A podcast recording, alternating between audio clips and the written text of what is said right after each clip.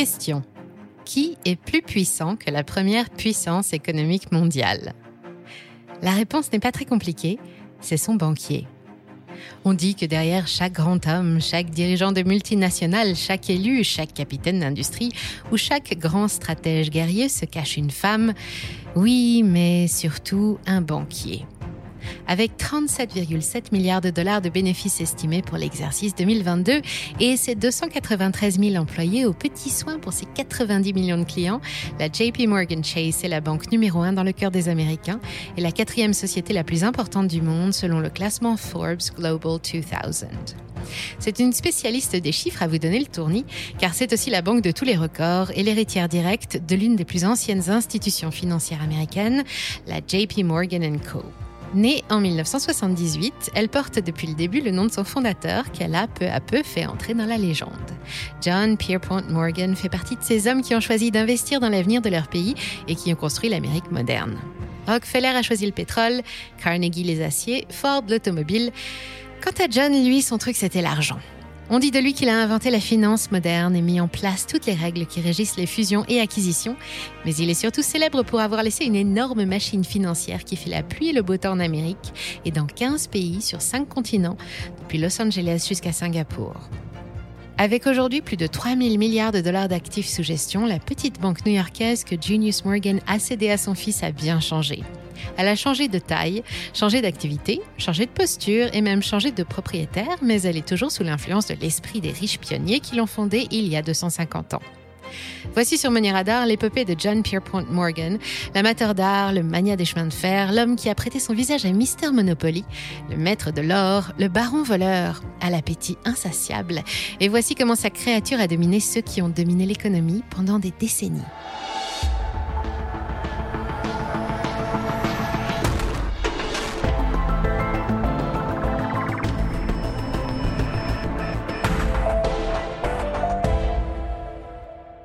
Une fois n'est pas coutume, je vais commencer par la fin.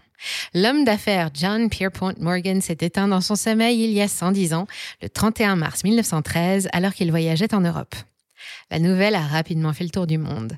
L'événement fut si important que les cotations à Wall Street ont dû être interrompues pendant plus de deux heures et que les drapeaux sur les façades des administrations new-yorkaises ont été mis en berne. John avait 75 ans et il faisait partie de ces manias qui ont construit l'Amérique moderne. Il laisse derrière lui 68 millions de dollars, dont la moitié en actions, une fortune équivalente à 25 de nos milliards de 2023, mais aussi une collection d'art évaluée à 50 millions et un empire bancaire colossal qui a financé le développement du pays pendant plus de 40 ans. Pour la petite histoire, John aurait dû partir plus tôt, 11 mois plus tôt exactement. En tant que financier principal du conglomérat des transports maritimes américains, il avait été invité à bord du Titanic pour son voyage inaugural du 12 avril.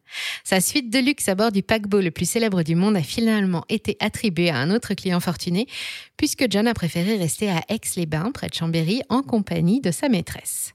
Il avait ses priorités et ce jour-là, ça lui a sauvé la vie. À la différence des autres grands self-made men comme Rockefeller ou Elon Musk, John n'est pas devenu riche en partant de rien, il a hérité de la fortune familiale. Quand il vient au monde en 1837, son père, Junius Spencer Morgan, est déjà un banquier influent. Il a fait fructifier l'argent du clan et gagné une petite fortune en bourse pendant la guerre de sécession grâce à des informations privilégiées. Puis il a inventé l'économie circulaire en mettant au point une arnaque de vente d'armes usagées remises à neuf et revendues à l'armée de l'Union. John reprend la Junius Spencer Morgan Co. en 1871 et pour l'occasion, la banque de papa change de nom et devient la Drexel Morgan Co. avant de prendre son nom définitif de JP Morgan en 1895. Jusqu'à la mort de son associé Anthony Drexel, John passe ses journées à racheter des sociétés en difficulté pour les redresser et les revendre plus cher. Bernard Tapie n'a rien inventé. Et en 1885, il a un déclic. En fusionnant deux compagnies ferroviaires en déficit pour les débarrasser mutuellement de la concurrence qu'elles se mènent l'une à l'autre, il constate que la nouvelle entité fait rapidement de gros profits. De là vient son amour de la position dominante qui lui vaudra de figurer sur les billets du célèbre Monopoly pendant des années. Sa banque d'investissement soutient massivement le rail et finance la construction du chemin de fer. Et pour s'assurer que l'acier arrive bien à temps sur les chantiers de construction des voies, il négocie avec un autre mania de l'Amérique, directeur auprès du roi de la poutrelle, Andrew Carnegie. En 1900, il lui rachète les parts de son empire métallier et fonde ce qui restera longtemps comme la plus grosse société du monde, la US Steel, spécialiste des métaux, dont la valorisation dépasse le milliard de dollars. À lui seul, John va financer la construction d'un quart des lignes ferrées américaines, mais il investit aussi dans l'électricité et finance les travaux d'Edison et de Tesla. La même année, il est propriétaire de 5000 km de voies ferrées, de centrales électriques, des plus grosses usines sidérurgiques du pays. C'est l'un des hommes les plus influents et des plus riches d'Amérique quand il rencontre Bernard Baker, le patron de l'Atlantic Transport Line, sur le pont du bateau qui le ramène à New York. À l'époque, le paysage du transport maritime, alors en plein essor, est dominé par une dizaine de petites compagnies transatlantiques et John se met à rêver d'une grande compagnie américaine. En 1902, il finance la création d'un trust, l'International Mercantile Marine, ou IMM, qui rassemble une dizaine des compagnies transatlantiques les plus importantes de l'époque et qui écrase la concurrence anglaise en à peine quelques semaines. Parmi ces compagnies, celle de Baker et la célèbre White Star Line, propriétaire du prestigieux Titanic, dont le monde maritime parle déjà. À sa mort, moins d'un an après le naufrage du paquebot, c'est Jack, son fils, qui reprend les rênes de l'empire paternel. Le monde continue de changer et après l'effort de développement du pays, c'est l'effort de guerre que le clan Morgan va financer. Il accorde 12 millions de dollars de crédit à la Russie de Nicolas II, 50 millions à la France, puis 500 millions à l'Alliance franco-britannique pendant la Première Guerre mondiale, et il achète un hôtel particulier situé place Vendôme à Paris, siège historique de la filiale française. La légende raconte que l'hôtel ne lui aurait pas été vendu, mais offert par la France en remerciement. Ce qui est certain, en revanche, c'est l'aura que cette générosité va conférer à la banque JP Morgan Co., qui, après avoir financé l'Amérique, finance maintenant le reste du monde et devient le partenaire des États. 1933, c'est l'année du Banking Act aux États-Unis qui interdit de cumuler les activités de banque de dépôt et de banque d'investissement. Et la JP Morgan est divisée en JP Morgan Co pour la banque de dépôt et Morgan Stanley pour la banque d'investissement. Après la Deuxième Guerre mondiale et l'avènement du dollar, elle se transforme en ce que l'on appelle aujourd'hui une bullion bank, l'une de ces super banques autorisées à conserver dans ses coffres l'or des grands détenteurs et qui possède une ligne téléphonique directe avec les banques centrales et les grands fonds d'investissement. Dans les coffres de Londres, New York ou Zurich, quelques-uns des lieux les plus sécurisés du monde, dorment des dizaines de milliards de dollars en or, en argent et en métaux précieux sous haute surveillance. Pour passer le nouveau millénaire en grande pompe, celle qui est déjà redevenue banque de détail numéro un aux États-Unis fusionne avec la première banque d'affaires du pays, issue de l'industrie chimique, la Chase Manhattan Bank, présidée alors par un autre nom célèbre, un Rockefeller. Désormais, ces activités couvrent tout le champ des services financiers, banque de détail aux États-Unis, banque d'affaires, banque d'investissement, gestion privée et gestion d'actifs. Mais en 2002, un jugement la désigne parmi les responsables de la bulle sur les valeurs technologiques et elle devra payer sa part d'une amende d'un milliard 400 millions de dollars. Elle est reconnue coupable, comme une dizaine d'autres banques d'affaires, d'avoir fourni des analyses financières imprudentes au marché, des analyses faussées par des conflits d'intérêts et des recommandations à l'achat ou à la vente qui lui auraient permis de manipuler le cours de plusieurs actions. Son image en ressort à peine écornée. Une fois la tempête passée et les valeurs techno revenues à des niveaux plus cohérents, JP Morgan Chase poursuit son développement et rachète la Bank One basée à Chicago, qui compte parmi ses effectifs un certain Jamie Dimon. Nous sommes en 2004 et il ne lui faudra pas deux ans de plus pour arriver au poste de président du conseil et PDG de JP Morgan Chase. Côté en bourse depuis 1983, le titre flirte alors avec les 40 dollars. Après bientôt 20 ans de politique d'Imon, il faut débourser 142 dollars pour s'offrir une action, c'est 255% de plus qu'à son arrivée, soit une progression moyenne de 15% par an. Pas étonnant que Jamie soit toujours à la tête du navire en 2023 car c'est l'homme de toutes les situations. En 2008, en pleine crise des subprimes, le titre perd 45% en quelques mois, mais il rebondit aussi sec et Jamie se permet même de positionner sa banque en soutien de l'État et du système financier tout entier. C'est lui qui rachète les ruines de la banque Bear Stearns, alors en faillite. Plus près de nous, pendant la crise sanitaire en 2020, l'action recule de 39%, mais repart aussi vite à la hausse.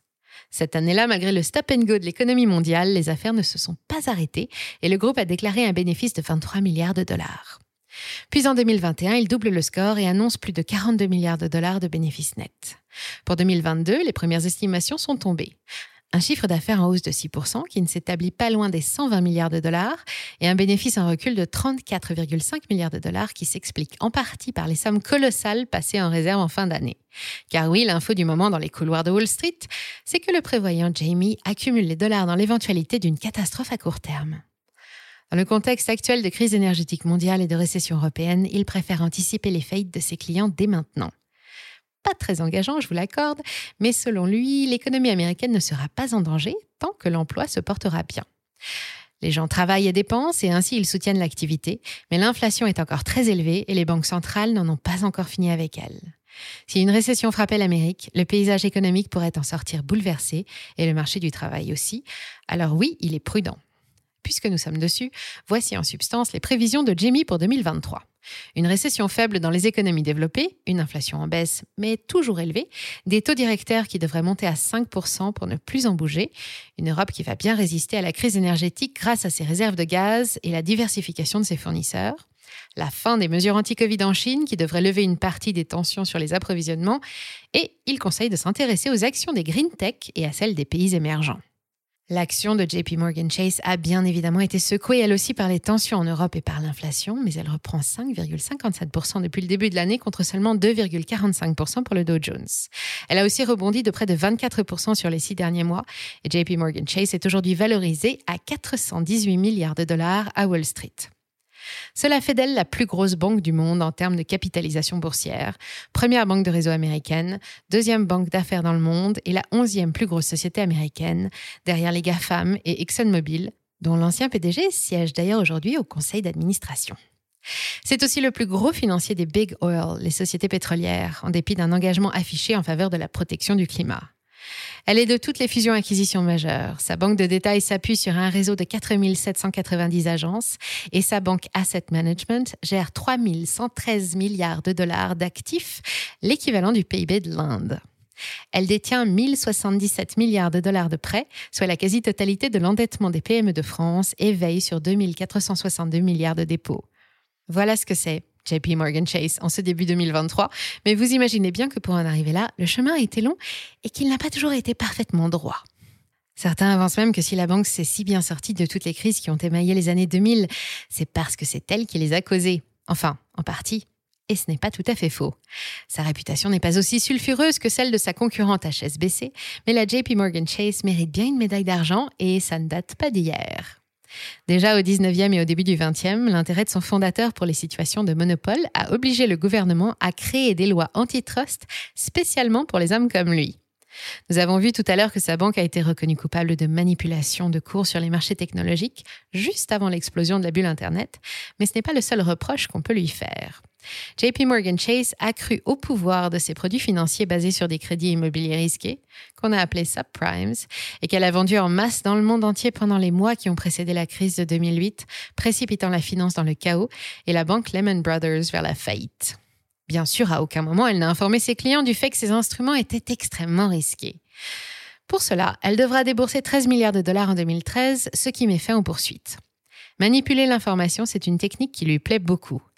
Dans l'affaire de la baleine de Londres en 2012, elle investit massivement dans un produit structuré, complexe et dangereux qui lui fait perdre plus de 6 milliards de dollars en ayant, je cite, accumulé les risques, caché les pertes et mal informé ses clients. C'est une habituée des négociations avec le département de la justice américain.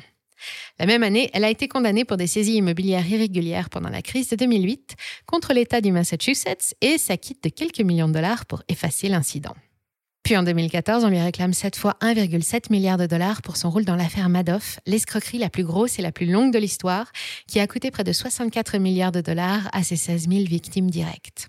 Les banquiers du célèbre gérant de fumée avaient flairé l'arnaque depuis longtemps quand la crise s'est présentée et que le château de cartes de Bernard Madoff s'est effondré, mais ils ont fermé les yeux. Elle écope ensuite d'une nouvelle amende, sa part dans l'affaire du Libor, qui va coûter aux poules de banques responsables 9 milliards de dollars d'indemnité. De 2006 à 2011, JP Morgan Chase et d'autres grandes banques internationales comme la Lloyds, la Bank of America, Citigroup ou la Société Générale se sont concertées pour manipuler le cours du Libor, le taux interbancaire londonien, équivalent de notre Euribor, en annonçant des taux plus bas que la réalité pour orienter le marché à leur avantage. Malheureusement pour eux, ça a fini par se voir. Manipuler les marchés, c'est sa deuxième spécialité. En même temps, avec des dimensions pareilles, rien n'est plus simple et elle aurait tort de se gêner. Outre les fausses rumeurs et les conseils piégés, les traders de JP Morgan Chase ont souvent recours à la technique du spoofing. C'est très efficace, il s'agit d'inonder le marché d'ordres de vente ou d'achat pour l'orienter dans le bon sens, puis de les annuler à la dernière seconde. Et évidemment, c'est légal. Pendant au moins huit ans, tout y est passé. Le cours de l'or, du palladium, de l'argent, du platine et même des bons du trésor américain. Montant de la facture, 920 millions de dollars seulement. Aujourd'hui, JP Morgan Chase n'est toujours pas raccord avec les lois fédérales. La tenue des comptes et des dossiers est toujours très approximative et les échanges professionnels qui passent parfois par des appareils privés sont impossibles à archiver. Officiellement, toutes les banques que je viens d'énumérer ne concernent que des membres du personnel, pas la banque elle-même, et la direction du groupe a toujours condamné ces pratiques qui s'éternisent pourtant depuis 250 hmm, ans. Pour ça, elle est toujours dans le collimateur de la SEC qui ne la quitte plus des yeux. Évidemment, Jamie n'est pas le seul à diriger le navire et je terminerai là-dessus. Découvrons ensemble qui se cache derrière la banque la plus puissante du monde, ce dragon assis sur la montagne d'or des banques centrales, capable d'influencer le cours d'une action, d'une obligation, un taux de change ou le prix du diamant. Et sans surprise, plus de Morgan au capital, mais six fonds d'investissement qui se partagent 20% des droits de vote, parmi lesquels Vanguard, State Street, Capital Research et BlackRock que des mastodontes du secteur, ceux qui sont déjà propriétaires de 20% de l'économie américaine et actionnaires d'une société sur cinq en Amérique. Évidemment, tout ça fait de Jamie Dimon un partenaire indispensable du Forum de Davos, sans surprise là non plus. Jusqu'à maintenant, ni le législateur, ni les tendances, ni les crises, ni même les marchés n'ont pu s'opposer à une telle machine, et selon les analystes, une récession ne l'arrêtera pas non plus. Il recommande donc d'acheter avec un objectif de cours de 157 dollars en mai prochain. Mais si l'envie vous prend de suivre le conseil, attention au risque de change. John Pierpont Morgan a de quoi être fier. Sa petite banque est restée fidèle à ses valeurs et elle a bien grandi. Merci d'avoir suivi cet épisode jusqu'au bout. Si ça vous a plu, on compte sur vous pour le partager autour de vous. Laissez un like ou une bonne note et vous abonner pour être informé des prochaines sorties. Et moi, je vous dis à très bientôt sur Money Radar.